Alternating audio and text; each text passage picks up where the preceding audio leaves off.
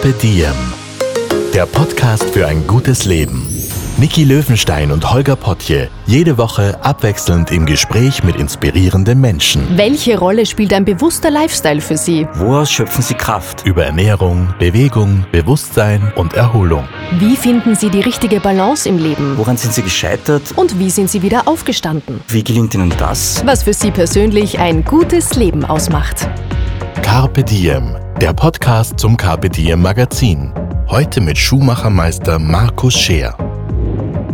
Unser heutiger Kooperationspartner ist Pure Encapsulations. Pure Encapsulations entwickelt seit rund 30 Jahren hochwertige Mikronährstoffe in geprüfter Qualität. Als starker Partner in allen Lebenslagen steht dir Pure Encapsulations mit fundiertem Wissen und einem breiten Produktsortiment aus rund 180 Mono- und Kombipräparaten zur Seite. Dabei findest du auch Produkte, die deine mentale Gesundheit unterstützen können. Denn um leistungsfähig und aktiv zu bleiben, ist es unerlässlich, sich auch um sein psychisches Wohlbefinden zu kümmern. Weitere Infos erhältst du online unter purecaps.net. Nutze, was du in dir hast. Sei Maximum du. Und jetzt wünschen wir viel Vergnügen mit dem Podcast. Hallo und herzlich willkommen bei einer neuen Ausgabe von Carpe Diem, unserem Podcast. Ich sitze gerade mitten in der Wiener Innenstadt, zwischen dem Stephansplatz und der Spanischen Hofreitschule, und zwar in der Werkstatt einer der besten Schuhmacher der Welt. Markus Scher, danke, dass du dir Zeit für mich genommen hast. Gerne, ich freue mich gerne. sehr, dass ich dich hier besuchen darf. Was haben denn Schuhe mit einem guten Leben zu tun? Muss man nur kurz zurückdenken, der Urfunktion der Schuhe ist ein- eine Art Schutzfunktion, dass man sich eigentlich nicht verletzt und dass man seinen Alltag bewältigen kann. Und heute in einer so zivilisierten Welt ähm, ist das Potenzial von Schuhen genauso und noch ein bisschen mehr. Äh, Schuhe sind dafür zuständig, dass wir uns im Grunde ja geerdet fühlen und aber möglichst die Erde durchspüren. Das heißt, ein guter Schuh schafft das. Ähm, er stützt oder hilft, wenn der Körper es nicht mehr ganz kann.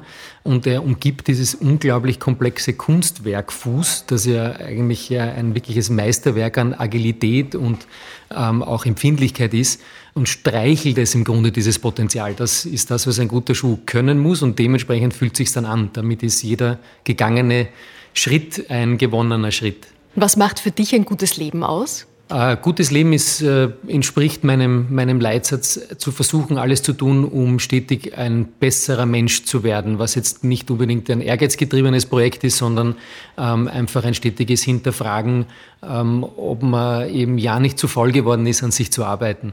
Dein Familienunternehmen besteht bereits in der siebten Generation, damit man sich das ein bisschen besser vorstellen kann. Dein Ur, Ur, Ur, Ur, Urgroßvater hat schon Schuhe gemacht und Genau. hat das Wissen von Generation dann zur nächsten weitergegeben.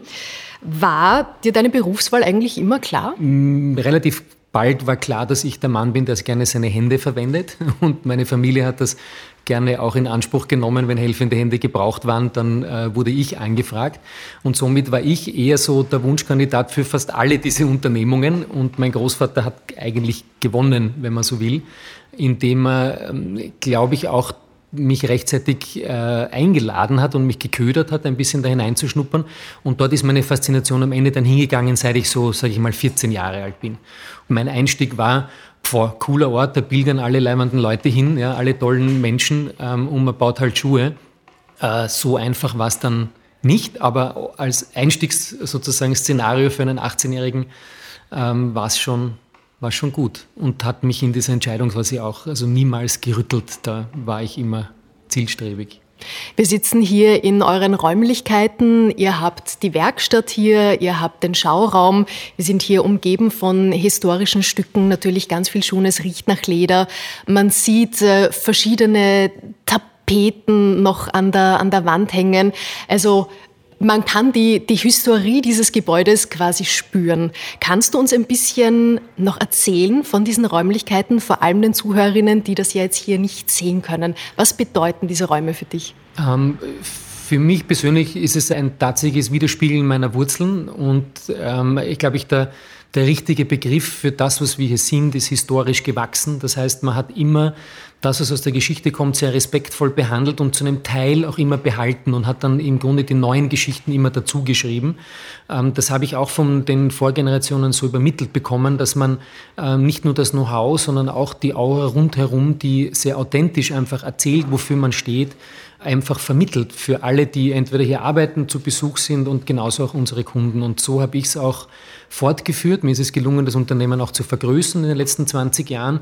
Und alles, was wir dazu gewonnen haben, auch an Räumen, habe ich gleich behandelt, indem ich die Geschichte und die Nutzung dieser Räume wiederum auch gelassen habe und das Ganze nur sozusagen zu einem Ensemble dann geformt habe. Und so ist es halt historisch gewachsen bis jetzt. Und das, was noch gleich, glaube ich, bedeutend ist wie die Aura, sind einfach auch ist diese Geräuschwelt von Handwerk. Das ist etwas, was viele Generationen noch ein bisschen in ihrem Ohr haben, vielleicht auch nur als Kinder noch erlebt haben, wie klingt eine, eine, eine echte quasi Nähmaschine, ähm, wie klingt Hämmern, äh, wie klingt ein knarrender Holzboden.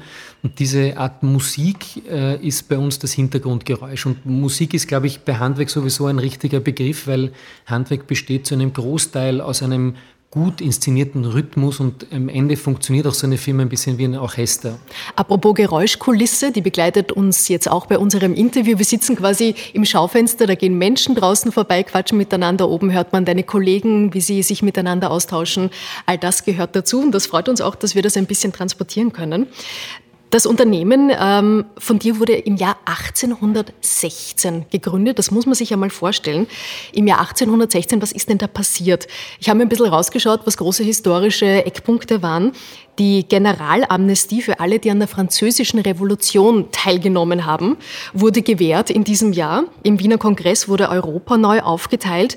Und es war auch ein Jahr ohne Sommer, das so in die Geschichte eingegangen ist und zu großen Hungersnöten geführt hat. Das muss man sich einmal vorstellen, wenn man hier sitzt.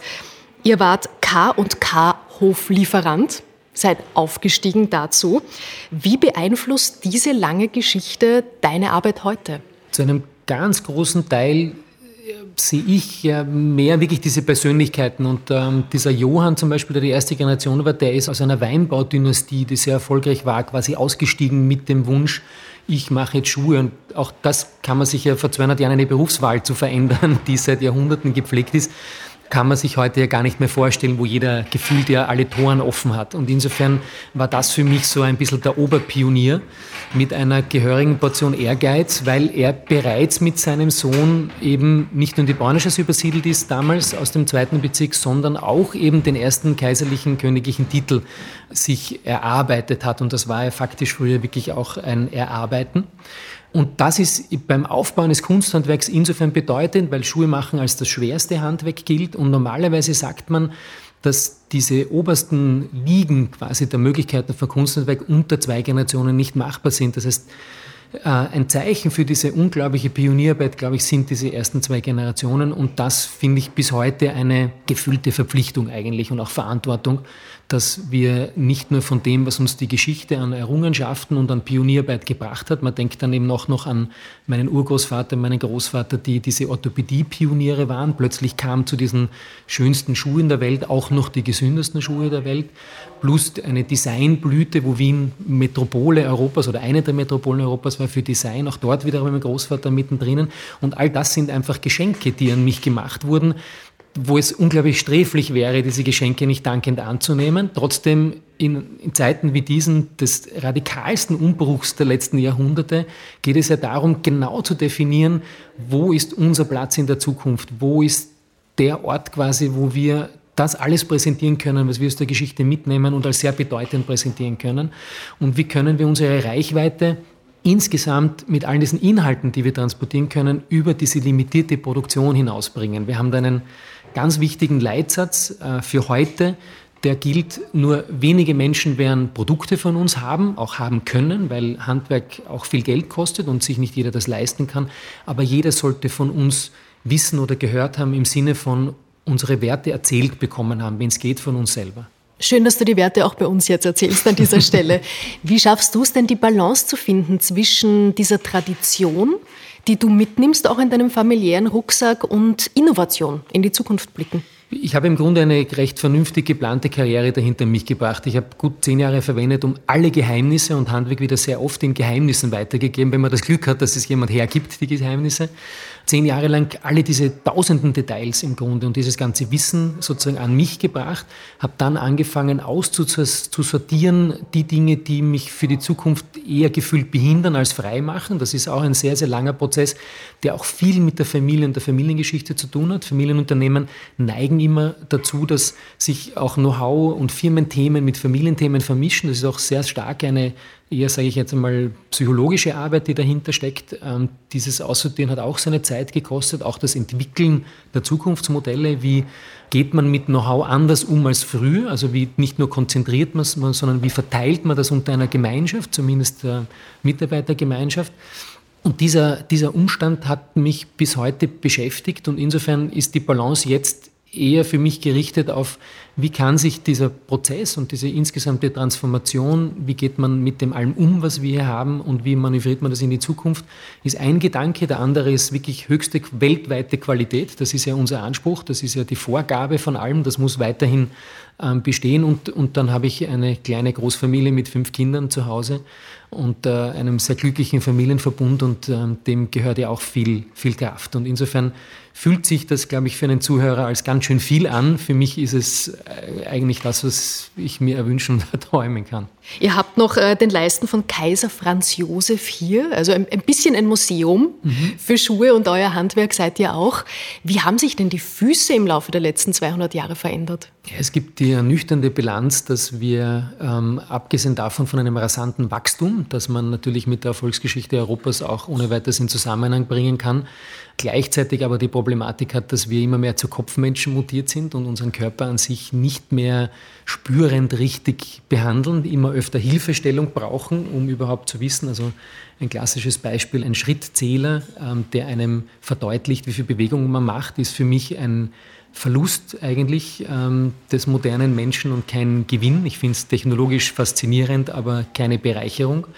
Und insofern ist, ähm, sind Füße immer schlechter beieinander im Verhältnis zu dem, dass wir davon erwarten von ihnen, dass sie uns vom ersten Lebensjahr, wenn wir dann auf die Füße kommen und gehen lernen, bis zum letzten Lebenstag ja mobil machen, eben mit der Erde verbinden und uns im Grunde unsere Freiheit ermöglichen.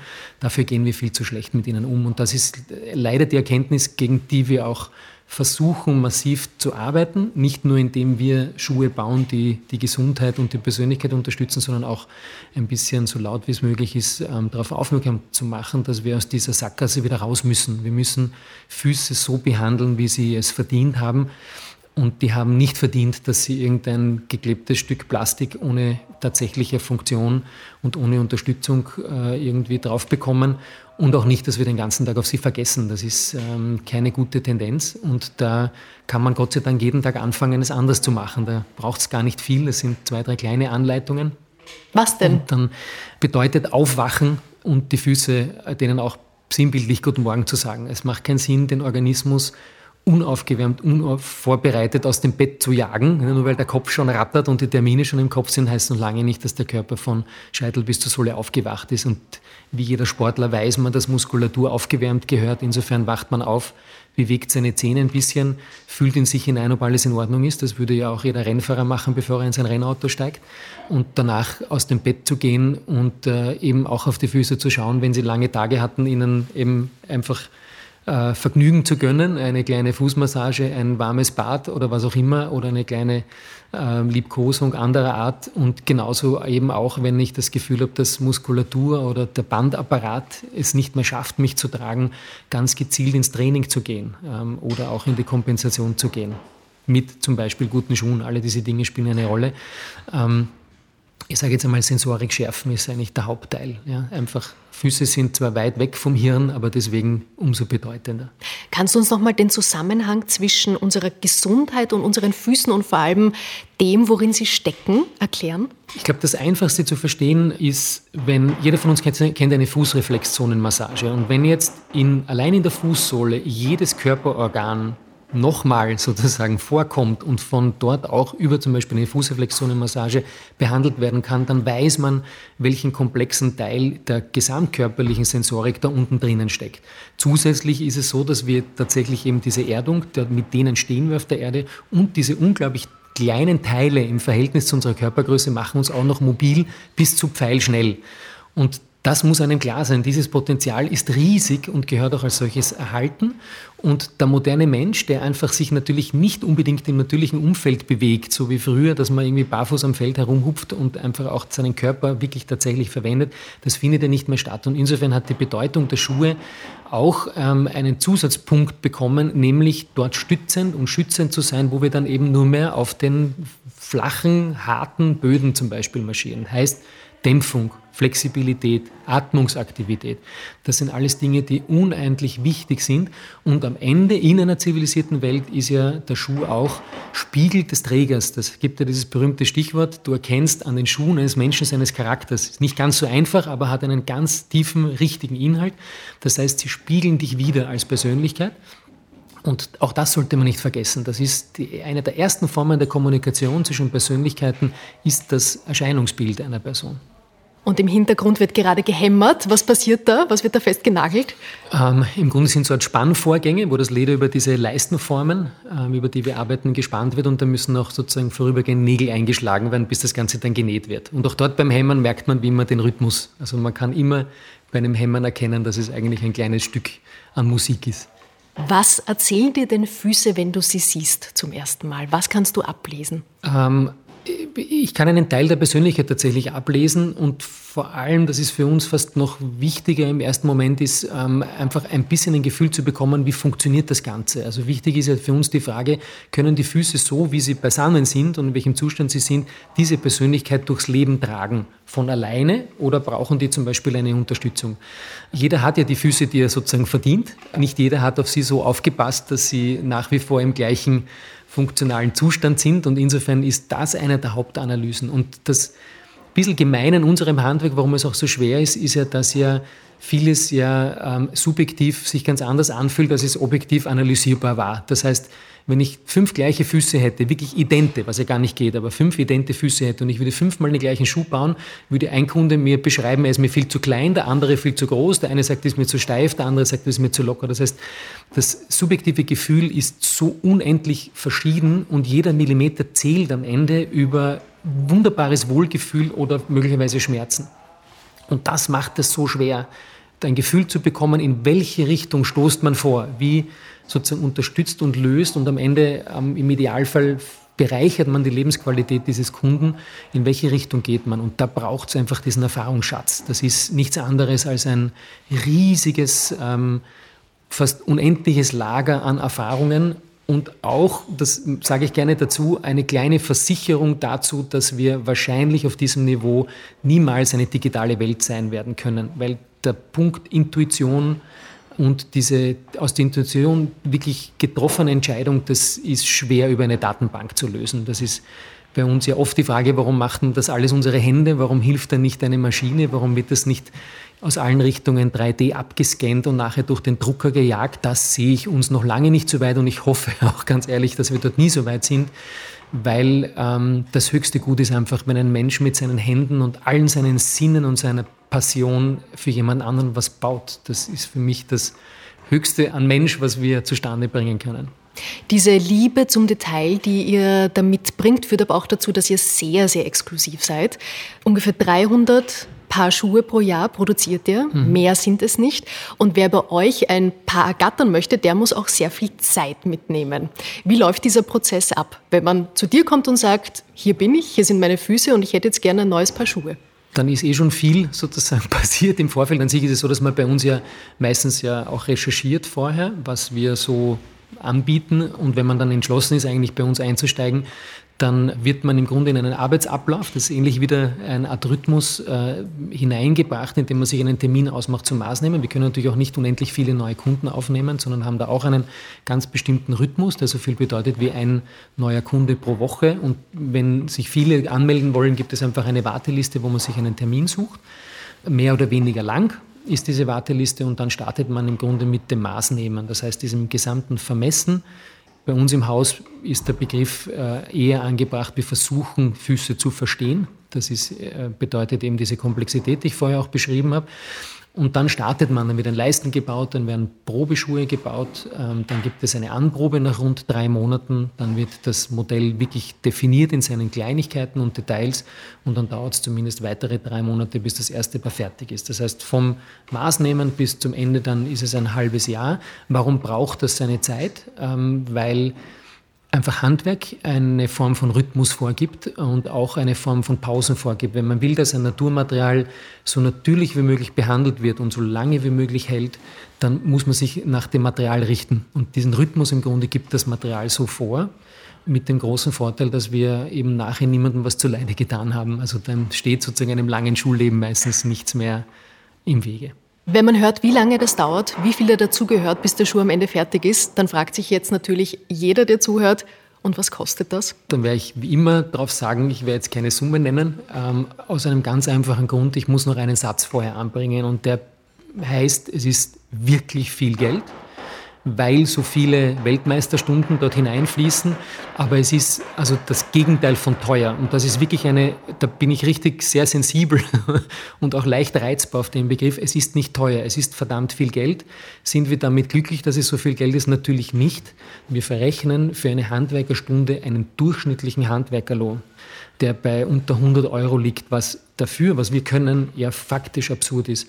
Würden wir adäquat zu dem, was wir können, einen Stundensatz einsetzen, ja, dann würden diese Schuhe fast 10, 10 12, 15.000 Euro kosten, wo ich mir noch schwerer tue im Grunde, aber das wäre in Wahrheit das, was es wirklich wert wäre. Wenn jetzt Schuhe tatsächlich ein paar tausend Euro kosten, dann ist es wirklich unglaublich viel Geld. Sei aber dazu gesagt, dass fast alle unsere Kunden, und wir sind niemals ein Unternehmen, das quasi reich und schön als unseren Kundenstock vereint. Das ist also völlig falsch gesehen, sondern jeder, dem es es wert ist, der kommt bei uns rein. Und das bedeutet für viele auch, dass äh, lange gespart werden muss. Und wir schätzen das umso mehr, weil wir es immer am extremsten schätzen, wenn wir von Anfang an wissen, dass die, unsere Kunden Bescheid wissen einfach und diese Werte schätzen, den wir da eben erschaffen.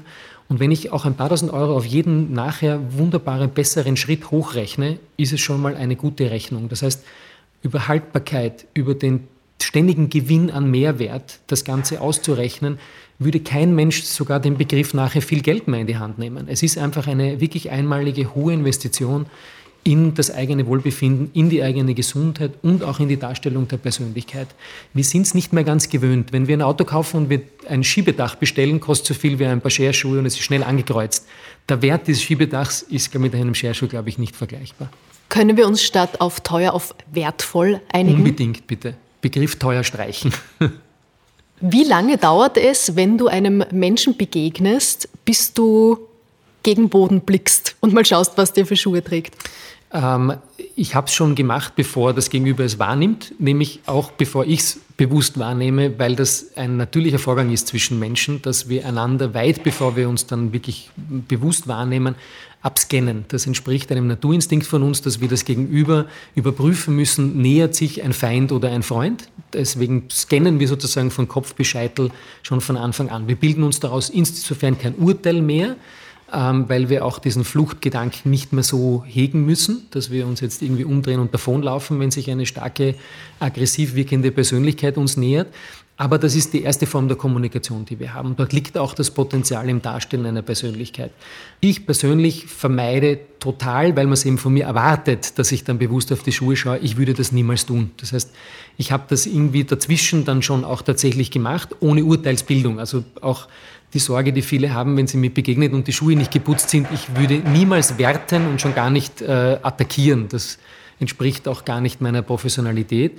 Ähm, aber ich verwerte es vielleicht in meiner internen Analyse quasi oder wissenschaftlichen Betrachtung von Füßen. Ich habe mir natürlich auch Gedanken gemacht, was ich denn anziehe, wenn ich hierher komme. Und es ist dann gar nicht so leicht, wenn man vor seinen Schuhen steht und sich denkt, naja, das ist, hm, aber alles gar nicht, gar nicht so toll, um ehrlich zu sein. Äh, ich habe ein Problem, dass viele Menschen mit mir teilen, eine Fußfehlstellung. Bei mir ist es ein Überbein, also so ein Hallux, der nicht schön anzuschauen ist und auch Schmerzen bereiten kann und bei der Schuhsuche Probleme macht.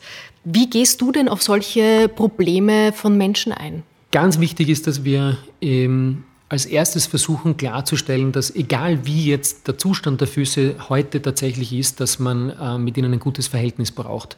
Das Spannende ist, dass Frauen, und das unterscheidet sich von Männern wirklich sehr, sehr stark, hier wirklich ganz oft äh, ganz unglücklich sind über ihre Füße oder sie fast ein bisschen verstecken. Das heißt, das wieder zu korrigieren im Sinne von mm, akzeptieren und lieben lernen, wie es ist, ist die Voraussetzung, um möglicherweise auch in eine Veränderung zu gehen oder wenn die nicht mehr möglich ist, zumindest in eine organisierte Zukunft zu gehen, damit sich diese Probleme nicht mehr verschlechtern.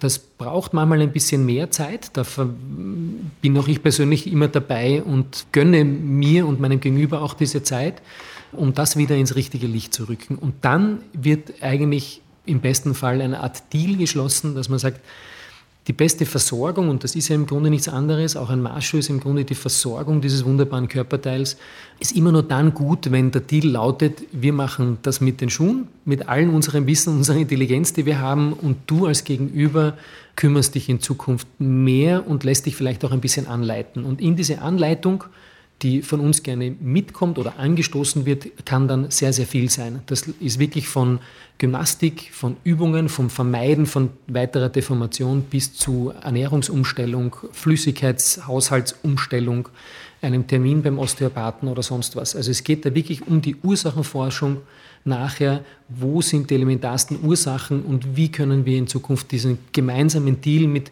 du kümmerst dich 50 Prozent, wir ebenfalls die zweiten 50 Prozent, das ist die Zukunft. Mhm.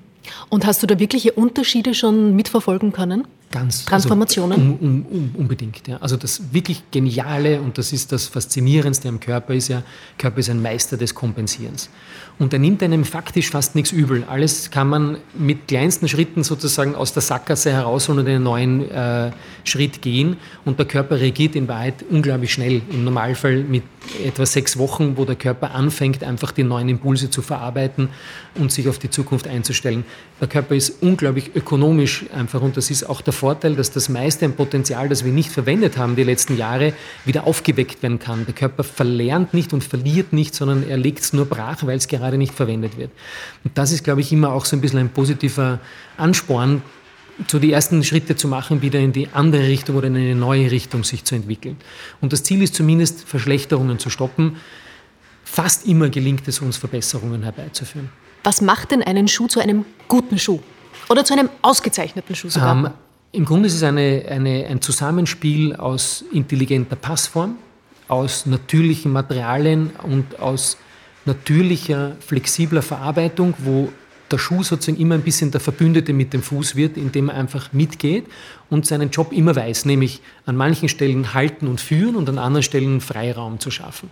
Und dann geht es darum, noch verschiedenste Dinge mit zu berücksichtigen. In welchem Umfeld bewegst du dich gerade? Also bist du mehr in einem wilden Gelände oder im Straßengelände? Reist du viel? Es sind so viele Faktoren, die das persönliche Leben dann mitbringen und das ist sehr, sehr oft dann die Auswahl der unterschiedlichen Materialien. Und unser Konzept ist immer so aufgebaut, dass man ja man tritt ja in Beziehung. Also wenn ich jemanden als Kunden, dem ich eigentlich grundsätzlich vertraue, auch vielleicht aufgrund der langen Geschichte und der Vertrauenswürdigkeit, die die Geschichte mitbringt, im Grunde lege ich offen alles, was ich habe, möglicherweise auch meine Probleme, die ich mit diesen Füßen habe.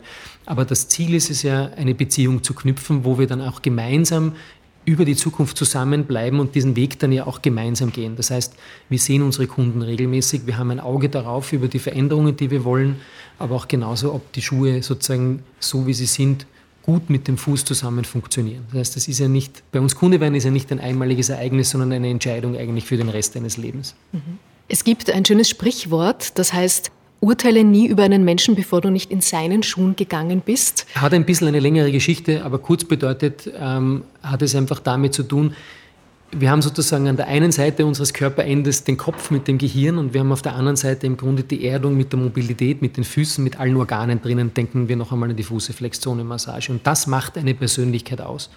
Und im Grunde kümmert sich der Schuh um diesen unteren Teil. Und das ist einfach sinnbildlich die Erklärung dazu, warum man da unten so viel erkennen kann. Urteilen ist einer der größten Irrtümer, die wir modernen Menschen haben, dass wir immer gleich meinen, wir hätten ein Urteil mit parat.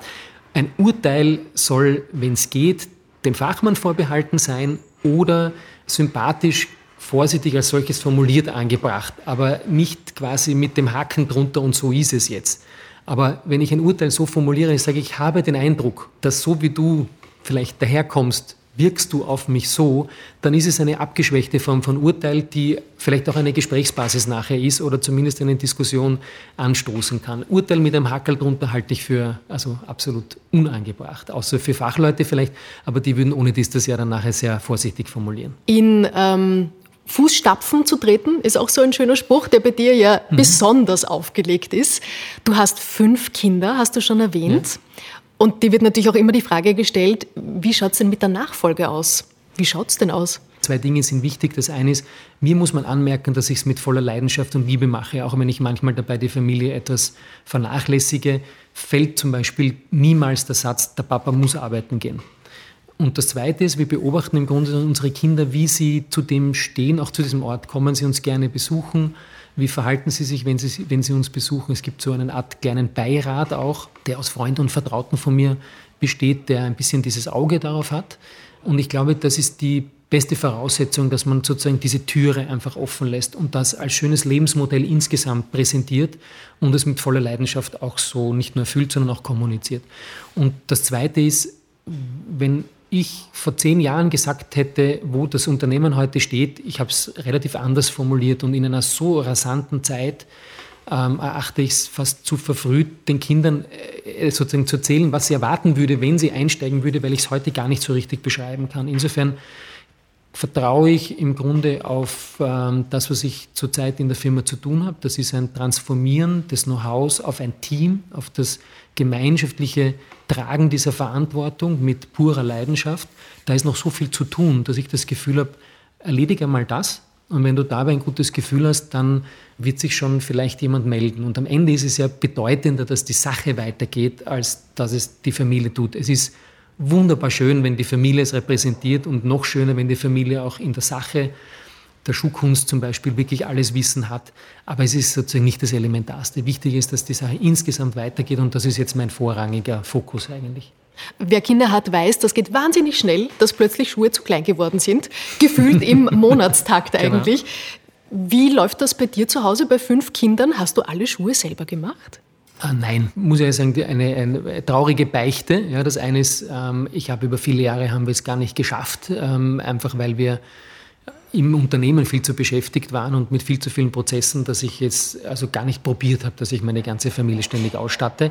Ich schaue immer, dass immer wieder, ähm, die zumindest immer wieder ein paar haben. Also wir entwickeln zum Beispiel jetzt gerade im Frühjahr für die Teenager bis äh, 1920 eine Form von Sneaker, wo ich gerade stehen kann dafür. Das heißt, maßgemacht mit natürlichen Materialien, langhaltend eben und nicht zum Wegschmeißen und trotzdem aber sozusagen individuell und auch so zeitgeistig, dass die das Gefühl haben, das ist lässig. Also das ist schon eine ziemliche Herausforderung. Ich habe ja vier Mädchen daheim und drei davon würde das schon betreffen. Das heißt, die größten Marktkritiker sozusagen habe ich selber. Und das ist so das Projekt des ersten äh, Quartals und des ersten halben Jahres, ob wir mit unserer Intelligenz etwas kreieren können, was einmal die drei überzeugt. Ja. Auch meine Frau würde dann dabei sein, hätte ich dann sozusagen vier Damen äh, möglicherweise überzeugt mit einem Konzept. Das ist für uns wichtig, weil das im Grunde ja der Schlüssel für zukünftige Generationen ist. Und wir müssen die Türe dort aufmachen, bei dem, wo sie es auch gewöhnt sind. Das heißt, ähm, es muss der intelligente Sneaker sein. Hätte ich es mal ausgesucht, natürlich nicht, aber es ist so. Und dort gehört die Türe aufgemacht zur Fußgesundheit und zu der Schuhwelt insgesamt. Wenn jetzt jemand neue Schuhe braucht und nicht zu dir kommen kann, was würdest du demjenigen raten, auf was kann er denn achten in den klassischen Schuhhäusern, die sonst zur Verfügung stehen?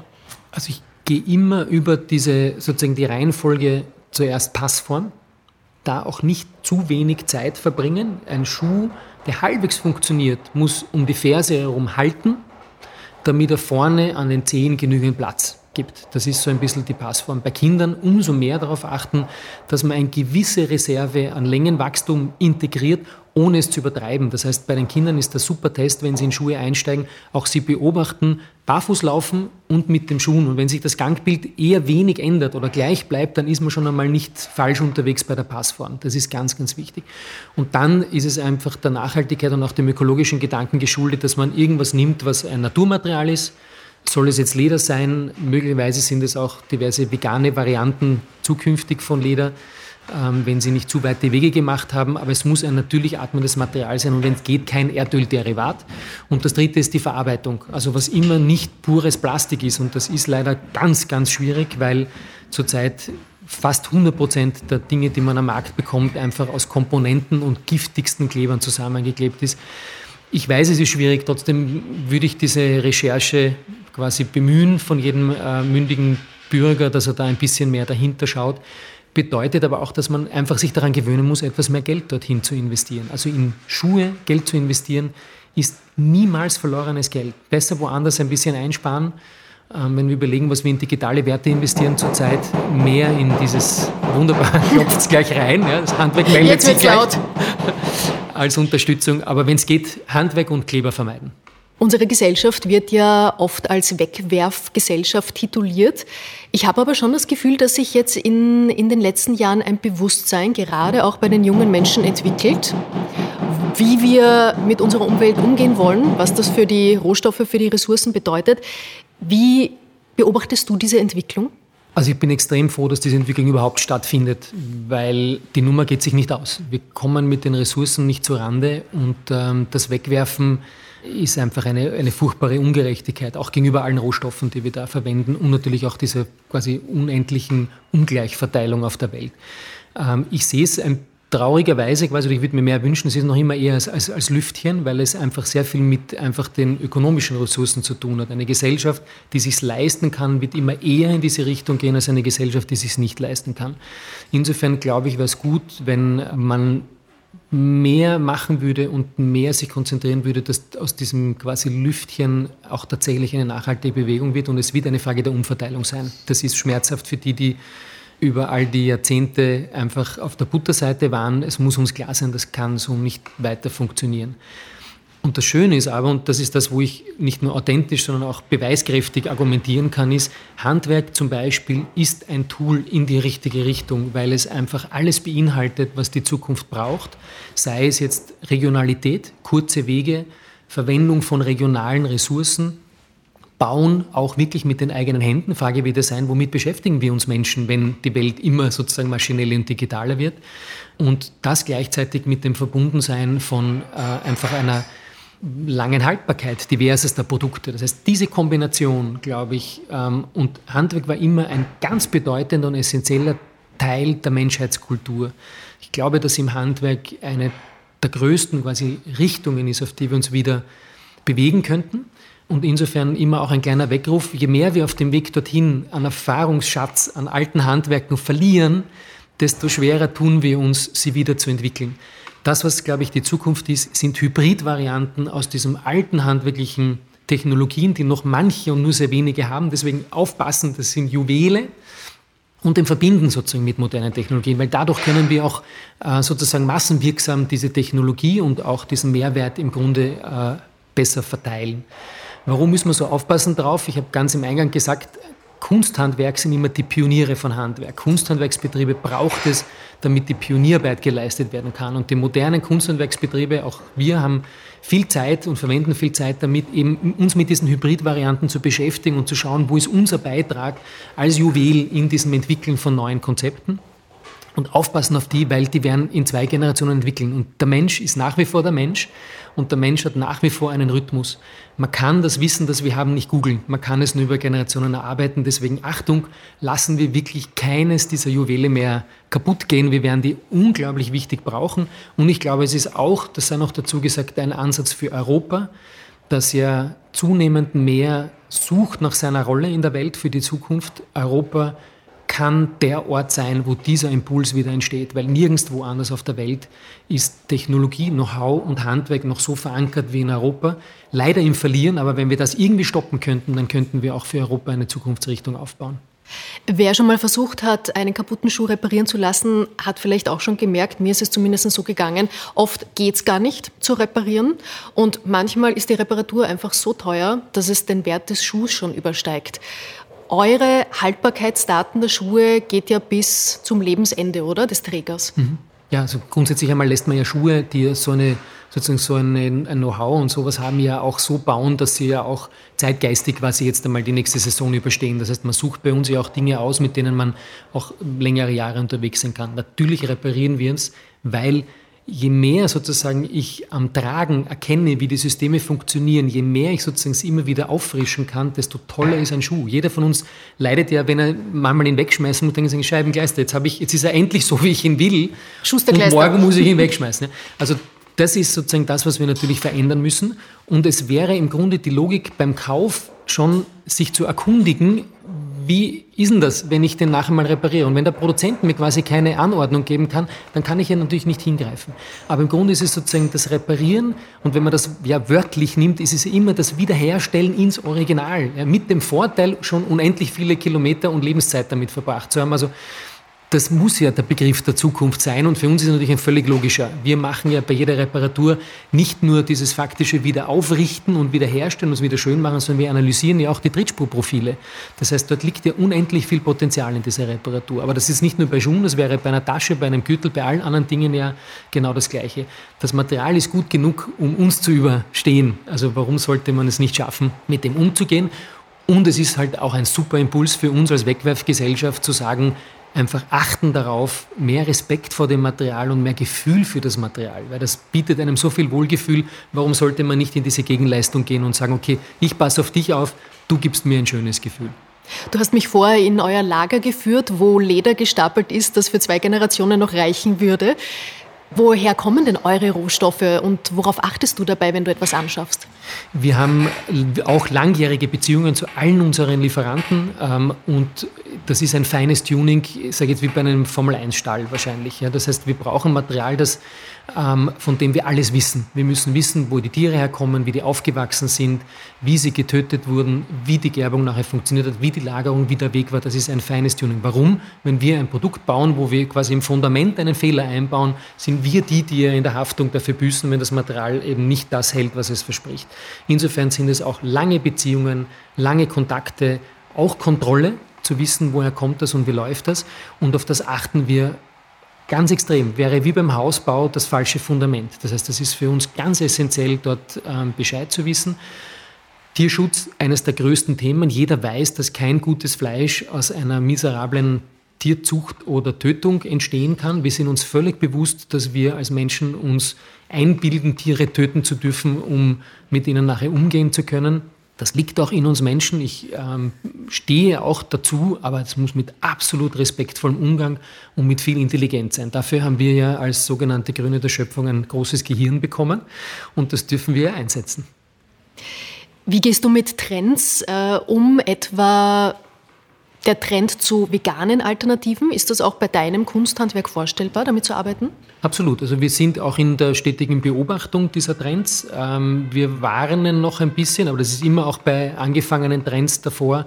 Der Umstand jetzt ist so, dass manche dieser Materialien schon am Markt sind. Dafür kommen sie aus Gegenden, wo wir wiederum das Problem haben, dass wir nicht nur weite Wege haben, sondern zum Beispiel auch einen abgerodeten Urwald. Ja, das ist sozusagen ein Schwindel in meinen Augen.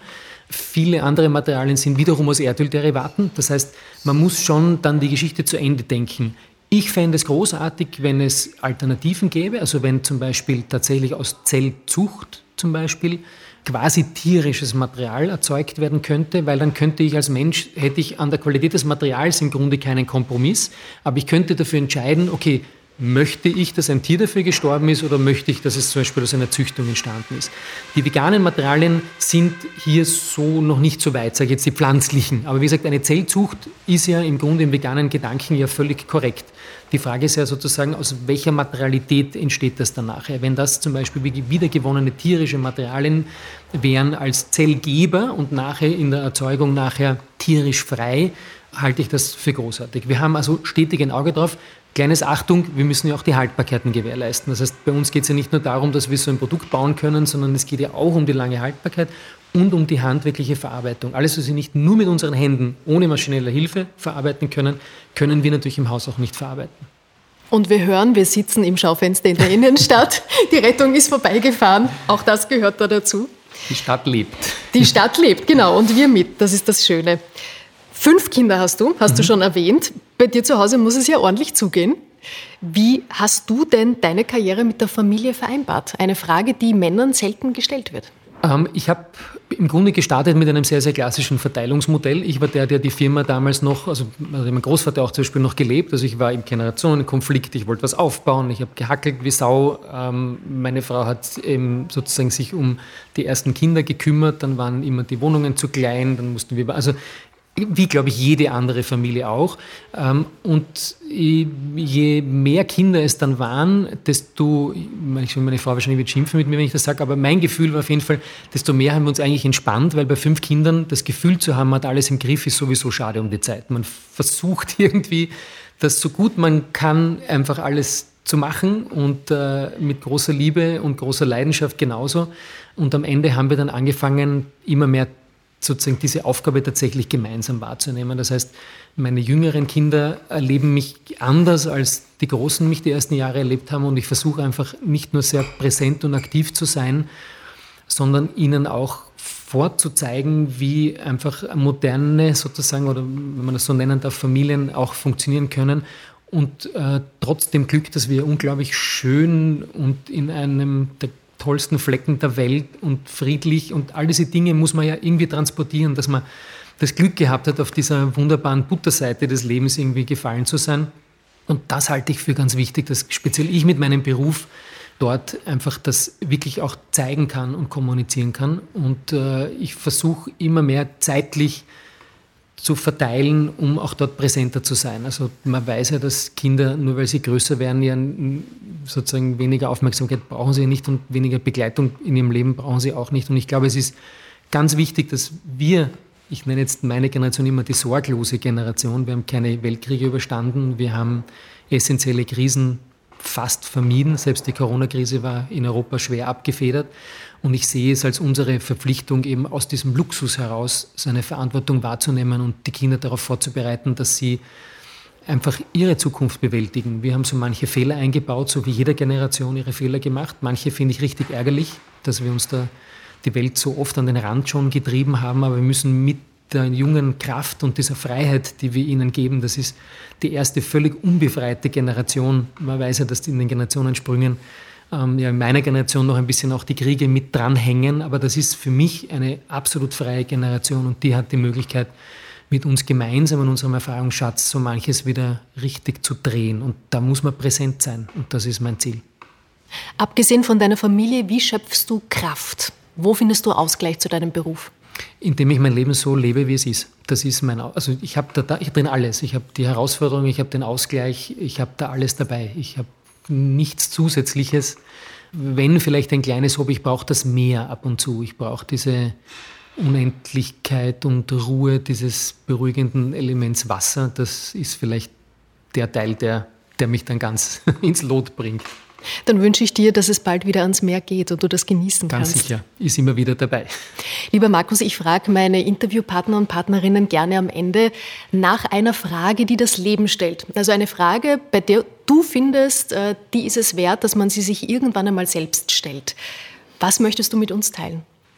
Ich kann nur meinen Leitsatz nehmen. Ich hoffe, man kann mit dem was anfangen und der, lautet nicht anders als ähm, machst du genug, um ein besserer Mensch zu sein oder zu werden. Bedeutet so viel wie bist du beweglich, bist du ansprechbar, bist du entwickelbar und hast du Spaß dabei und kriegst du das als Feedback auch zurück, dass man das sozusagen wahrnimmt und schätzt. Das finde ich einen recht schönen Fluss und das finde ich auch sehr lebenswert, irgendwie als Lebensmodell zu haben. Zumindest ich habe das so. Vielen, vielen Dank. Danke. Bist du ansprechbar? Du warst sehr ansprechbar für uns. Ich danke dir, dass du dir Zeit genommen hast. Danke, dass ich hier zu euch kommen konnte. Es war ein ganz besonderes Erlebnis. Ich wünsche dir noch alles Gute. Danke vielmals, sehr gerne. Danke fürs Zuhören. Bis zum nächsten Mal.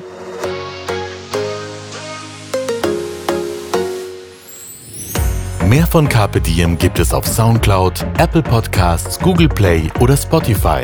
Jetzt abonnieren und liken. Wir freuen uns über eure Kommentare und sind direkt über podcast.kpdm.live erreichbar. Das Carpe Diem Magazin erscheint alle zwei Monate. Besucht auch unsere Social Media Portale auf Facebook, Instagram und YouTube und unsere Website carpediem.live. Carpe Diem, der Podcast für ein gutes Leben. Nächste Woche Holger Pottier im Gespräch mit Radiomoderatorin und Yogalehrerin Sandra König.